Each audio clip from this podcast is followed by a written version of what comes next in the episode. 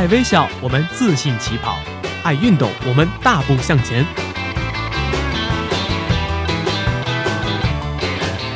在这里，我们为梦想一起拼搏；在这里，我们为生活增添激情；在这里，我们用电波诠释体育，解说最实用的竞技技巧，报道最火热的体育赛事。每周精彩体坛盛况，我们与您一同分享。周三晚间，我们相约体育天地。我们相约体育天地。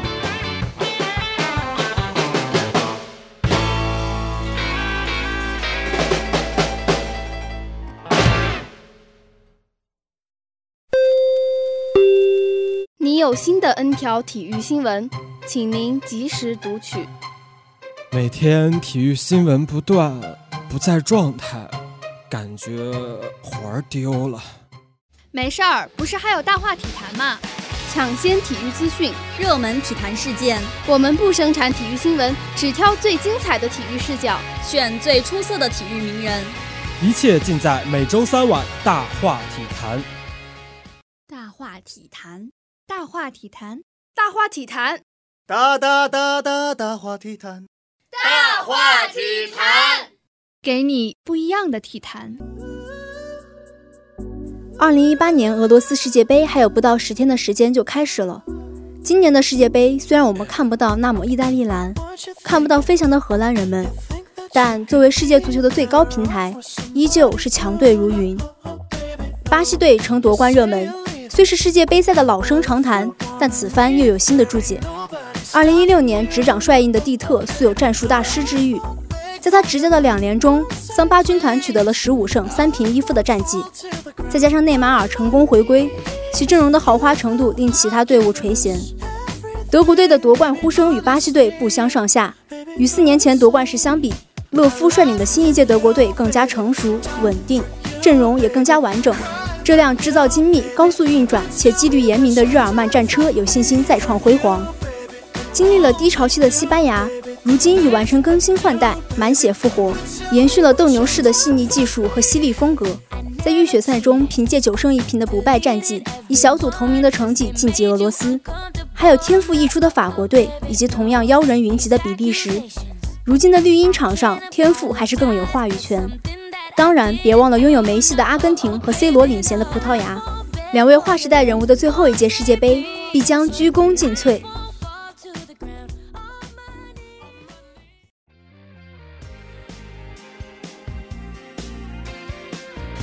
到这儿，大家才想起来，哦，原来还有个英格兰。是啊，英格兰作为现代足球发源地，在一九六六年曾取得世界杯冠军，但从那之后就一蹶不振，甚至在贝克汉姆、欧文时代也没能率领英格兰再创佳绩。从一九六六年至上届世界杯，英格兰最好的成绩仅仅为世界杯第四。后英格兰时代，三狮军团被人诟病为“三猫军团”，开局一阵功，后续全靠蒙。进攻由心，防守随缘，进而导致了一四年世界杯的小组出局。一五年欧洲杯惨遭冰岛淘汰，止步十六强，实力强大，然而正赛成绩却拿不出手。英格兰更是被球迷讽为欧洲中国队。有人说，德国人把足球踢成了精密的机器，阿根廷人把足球踢成了壮烈的史诗，巴西人把足球踢成了华丽的艺术，英格兰人就厉害了，把足球踢成了段子集。究其原因，英格兰联赛近十年来都火爆不已。然而，建立在财团的大力引进世界顶级球星和教练的背景下，跟国家队的成绩却不成正比。虽表面繁荣，但本土球员真正发挥决定性作用的却屈指可数，基本都是外援在唱主角。最近几年的英超射手王都不曾是英格兰球员，还有英格兰球队的打法。传统英式足球讲究长传冲吊、高举高打。英格兰队有一帮身体强壮、技术粗糙的猛男，他们可以把足球踢成羽毛球和排球。足球在天上飞来飞去，场上的球员玩命的肉搏，结局就是球迷看不明白，球员也不明白。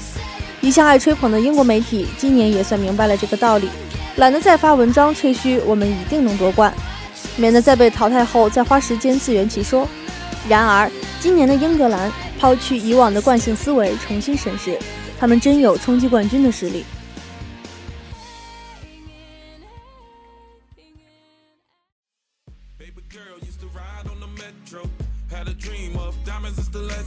在世界杯欧洲预选赛中，作为种子选手的英格兰队被分在了 F 组。该小组的对手实力都不强。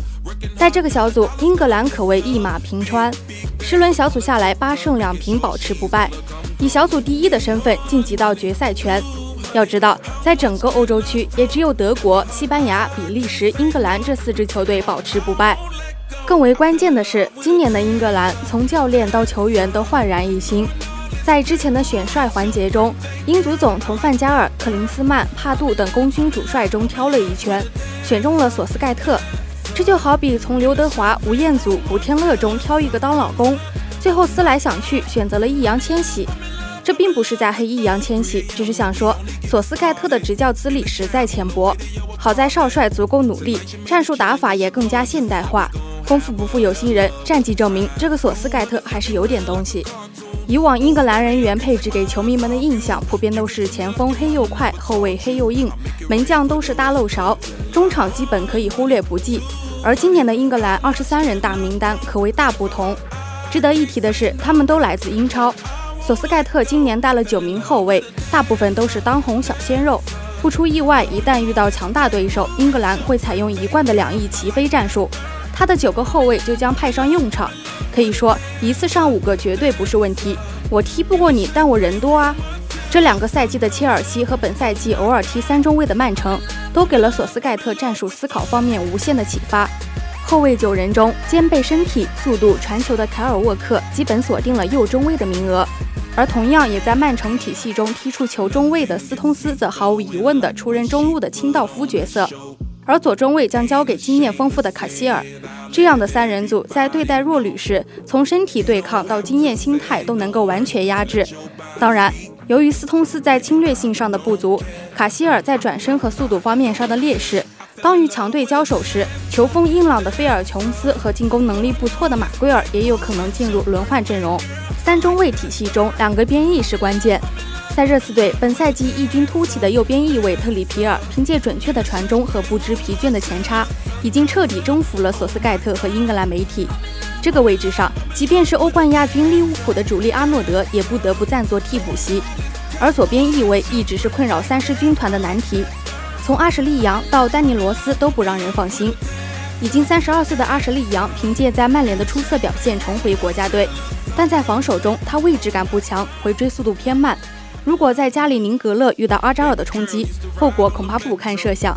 所以，如果下一场热身赛丹尼罗斯表现也不够出彩，或许索斯盖特会让阿诺德来尝试左边位。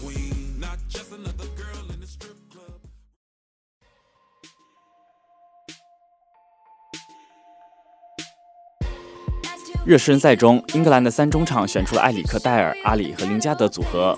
在热刺更多参与十号位进攻的阿里被放在了戴尔身边，让更喜欢无球跑动的林加德去冲击对方的后防线。英格兰媒体普遍认为，世界杯小组赛前两场对阵弱旅巴拿马和突尼斯，索斯盖特会沿用单后腰戴尔加组织性中前卫阿里或者奇克加进攻性前腰林加德的组合。而在面对比利时以及随后可能出现的淘汰赛赛程，双后腰搭档才是真谛。而那时，利物浦队长亨德森将会得到更多的机会。前锋线上，凯恩变得更为成熟，在面对多人包夹，哈里王子表现得游刃有余。七次代表国家队出场，打进八粒进球。索斯盖特和英足总对他也是信任有加，用队长袖标确立了热刺十号的绝对核心地位。斯特林本赛季在瓜迪奥拉调教下能力大幅提升，联赛打进十八球并贡献十一助攻，是曼城破纪录夺冠的绝对主力。当斯特林受到国家队征召时，相信瓜帅心里也颇为担忧。调教了两个赛季，这下要到国家队踢一阵子冲掉了，回来还会地面吗？然而，相比于凯恩，斯特林的临门一脚技术确实欠佳。当斯特林脚风不顺、状态欠佳时，板凳席上坐着的拉什福德和瓦尔迪这样不同风格的前锋便会派上用场。阵型改为四四二，重回英式打法。门将黄油手一直是英格兰国家队风格，当事人乔哈特无缘大名单也在意料之中。来自埃弗顿的皮克福德勇敢地背上了这口锅，有了利物浦门将卡里乌斯做了示范，相信皮克福德心里也有了谱。如果成绩不好，这锅是甩不动的。今年世界杯，英格兰抽到上上签，被分在 G 组，同组对手除了比利时、巴拿马和突尼斯都是陪太子读书。今年的比利时在选人时就爆出了那英格兰与主帅不和被踢出国家队的闹剧。依热身赛的表现来看，球队难以捏合成一个整体，球员大多都是单打独斗。因此，英格兰只要把握住机会，小组第一出线并不是问题。十六强，无论面对 H 组的哥伦比亚或波兰，三狮军团的实力都在对手之上。然而到了八强，面对的对手极有可能是巴西或者德国。英格兰需要放低姿态，把本届世界杯的目标定在四强，否则将会阴沟里翻船，提早买机票回家。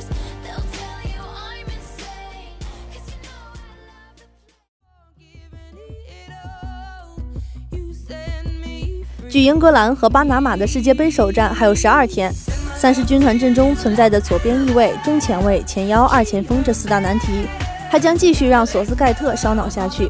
但让英格兰球迷感到安心的是，球队的大框架正在趋于稳定，球队整体气氛安静和谐，而三狮军团正在以至少两套阵容井然有序地备战着俄罗斯世界杯。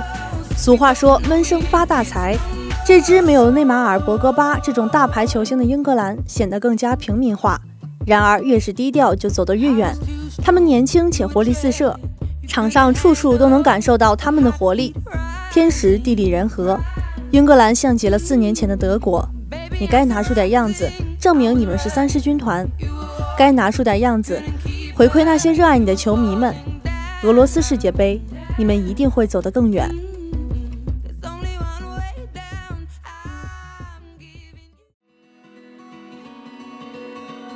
欢迎来到体育天地全新企划——体育小讲堂。这里有最不负责任的体育冷知识，有趣的球员外号，专业的体育百科。只需要两分钟，你也能走进体育的世界。体育小讲堂，了解一下。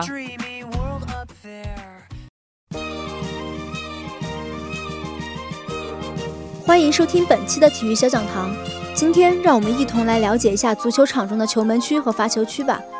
球门区常被球迷误称为小禁区。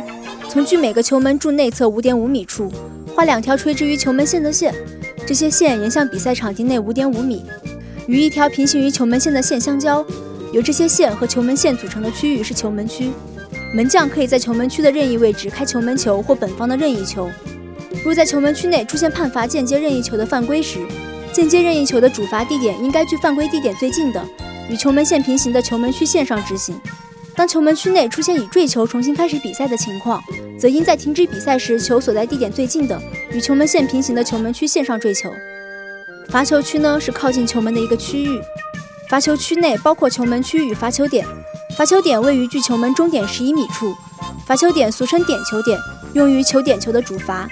此外，以距罚球点九点一五米为半径画一条弧，称为罚球弧。罚球弧不属于罚球区。罚球区是每一场足球比赛进攻、防守两端都非常重要的区域。罚球区更靠近球门，进球可能性更大。进入到罚球区的进攻更具威胁。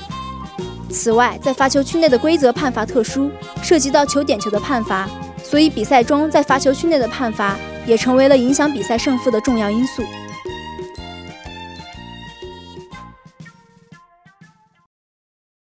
有时候，体育可以这么玩。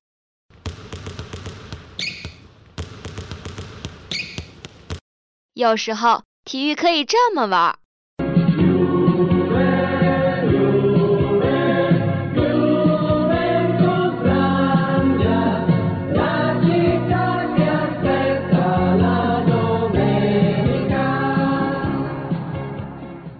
或者可以这么玩。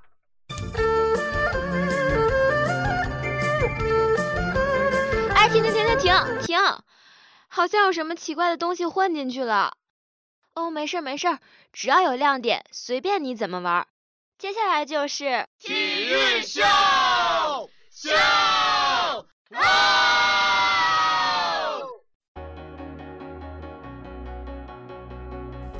世界杯脱坑指南。哎，叨叨，说起套娃，你能想到些什么呀？这么简单的问题还要问我吗？未免也太小看我了吧！当然是俄罗斯啦！哎，不要嫌弃我嘛，我就是小小的考验你一下。至于俄罗斯，你有多少了解呢？反正肯定没有我知道的多。这可不一定。俄罗斯呢，又称俄罗斯联邦，简称俄联邦，目前是世界上国土面积最大的国家，但是人口只有一点四亿多，而且男女比例失调，人口分布也极不均衡。更奇葩的是，俄罗斯一亿多的人口却足足有一百九十三个民族，比如说我们熟悉的鞑靼族、日耳曼族、乌克兰族、哈萨克族、巴什基尔族、白俄罗斯族啊等等，很多都是俄罗斯的主要民族。说到俄罗斯的宗教信仰呢，主要是东正教，其次就是伊斯兰教。巴什基尔人也是前苏联的穆斯林，俄罗斯人也被认为是最具宗教品格的一个民族。怎么样？怎么样？我是不是很优秀？行行行，你优秀。不过说起俄罗斯啊，我想到的还有俄罗斯的总统普京，他是俄罗斯的第二、第四任总统。至于普京总统的全名，实在是太长了，你要是好奇就自己百度吧。我之所以喜欢他呢，除了他长得英俊以外，身材很好，各方面都很 nice，还在于他与我国的友谊。要知道，现在俄罗斯和我们中国可是可靠伙伴。哎，没错，我也很喜欢他。在看一些新闻采访的时候，就能感觉到他的幽默风趣。不得不说，他可真是一个情商、智商都在线的男人。据说他还是俄罗斯女人们的梦中情人呢。那除了这些，你还了解些什么呢？作为一名吃货呢，当然要了解各国的美食了。鱼子酱、罗宋汤，还有传统小煎饼，都是非常有民族特色的。通常在俄罗斯餐桌上非常常见的就是各种各样的肉类。几乎每餐都会有牛肉、羊肉、牛排、香肠等等。哎，我觉得这个很适合你啊，你不是无肉不欢吗？就是说呢，我就非常喜欢吃肉。对了，说了吃的，还有喝的。俄罗斯人常饮用的饮料有蜂蜜、格瓦斯等。不过呢，俄罗斯人最爱喝的还是酒，其中最重要的酒类当属伏特加。他们也有喝茶的习惯，只要是红茶。嗯，说到这里，我觉得有必要以后去尝一尝了。好吧，你的确是一名吃货。但是除了这些，你是不是漏了点什么呀？嗯，难道你想说的是文化？这可难不倒我呀。今天我就来给你普及一下吧。俄罗斯领土跨越欧亚两洲，融合了东西方两种文化。不过这次我还想和你聊的是俄罗斯的一些忌讳。俄罗斯人特别忌讳十三这个数字，认为它是凶险和死亡的象征，而七就代表着幸福和成功。他们也不喜欢黑猫，认为它不会带来好运气。俄罗斯人呢还认为镜子是神圣的物品，打碎镜子就意味着灵魂的毁灭。但是如果打碎杯碟盘，则意味着富贵和幸福。所以呢，在一些喜宴、寿宴和其他隆重的场合，会特意打碎一些杯碟表示庆贺。也在这里提醒各位朋友注意一下哦。你这波小科普可以啊，不过啊，我真的是服了你。这次我想说的是世界杯，世界杯呀，还有九天俄罗斯世界杯就要开始了，难道你不激动吗？原来你想说这个呀？那可能我真的没有你了解的多。话筒交给你，掌声欢迎叨叨给我们介绍一下世界杯吧。哈哈，客气客气，那我就开始了。世界杯的全称是国际足联世界杯，这可是世界上最高荣誉、最高规格、最高经济水平、最高知名度的足球比赛了，可以与奥运会并称为全球体育两大最顶级的赛事。所以呢，它也是全球各个国家在足球领域最梦寐以求的神圣荣耀。以及是各个国家所有足球运动员的终极梦想。除此之外啊，世界杯每四年举办一次，任何国际足联会员国都可以派出代表队报名参加这项赛事。但是要知道，世界杯还有别称呢，这你就不知道了吧？因为它是世界足球运动发展、推广普及的源头和根本，所以也被誉为生命之杯。而且，巴西是夺得该项荣誉最多的球队，共获得五次世界杯冠军。并且在三夺世界杯后，永久的保留了前任世界杯雷米特杯。哎呀，那你知道的还不少嘛！但是啊，这上面都是些表面东西。你知道世界杯的赛制吗？当然知道啦，我也算是个小铁杆吧。那你这个小铁杆要不要给我们科普一下赛制，好让我们也多了解了解吗？那就让我来给你们好好说道说道吧。世界杯赛程呢，可分为预选赛阶段和决赛阶段两个阶段。世界杯预选赛阶段可以分为六大赛区进行，分别是欧洲、南美洲、亚洲、非洲、北美洲和大洋洲赛区。每个赛区需要按照本赛区的实际情况制定预选赛规则，而各个已经报名参加世界杯的地区代表队。则需要在所在赛区进行预选赛，争夺进入世界杯决赛阶段的名额。听起来就很复杂的样子。那决赛到底会有多少支球队入选啊？这你都不知道呀？世界杯决赛阶段的名额呢，一共是三十二个。决赛阶段呢，主办国可以直接获得决赛阶段名额。除了主办国以外，其他名额由国际足联根据各个预选赛赛区的足球水平进行分配。不同的预选赛赛区还会有不同数量的决赛阶段名额。哎，那我还听说那个什么哦，东道主还可以直接进决赛，这个是真的吗？嗯，你这个说法就有点不太准确了。其实啊，从第三届世界杯开始，是规定卫冕冠军和东道主都可以直接晋级的。但是在2002年，因为卫冕冠军法国在韩日世界杯表现太差，所以国际足联规定，从2006年世界杯预选赛起，卫冕冠军需要参加其所属区域内的世界杯预选赛。所以呢，现在只有东道主可以入围决赛圈的比赛。比较有趣的是，南非世界杯东道主同样表现的一般，甚至未能从小组出线。但是国际足联并未取消东道主直接晋级的资格。哇，这个国际足联是怎么想的呀？难道是东道主的福利？这么说的话，万一有一次中国也是东道主了，那我们是不是能在决赛圈看到中国的队伍了？哇，这么想想的话，还是很刺激的。也不能这么说吧。我觉得呢，中国足球能凭实力进世界杯决赛圈才是最值得激动的。啊，没错，是我想的不周到了，哈。不过说起来，每次世界杯的主题曲都很火爆啊。今年世界杯也快开始了，不知道今年的主题曲是什么呀？你可长点心吧。我们今天的三首 BGM 不就是今年世界杯的主题曲吗？怎么样，是不是充满着速度与激情？这倒是我疏忽了，不过问题不大，不要慌。对了，还有八天就是世界杯正式开始了，你这个小铁杆准备好了吗？早就准备好了，还有八天，各位球迷朋友们是不是和我一样也准备好了呢？体育天地邀请你一起享受这一足球盛宴，没错，一起感受绿茵场上的热血吧。好了，今天的体育秀就聊到这里了，我们下期见，下期再见。本期的体育天地就要到这里跟大家说再见了。播音花鸭叨叨，猫教练萝卜丝儿，采编花鸭叨叨，木子行秋，机务阿阳于教授，新媒体以思，感谢各位的收听，我们下期同一时间再见。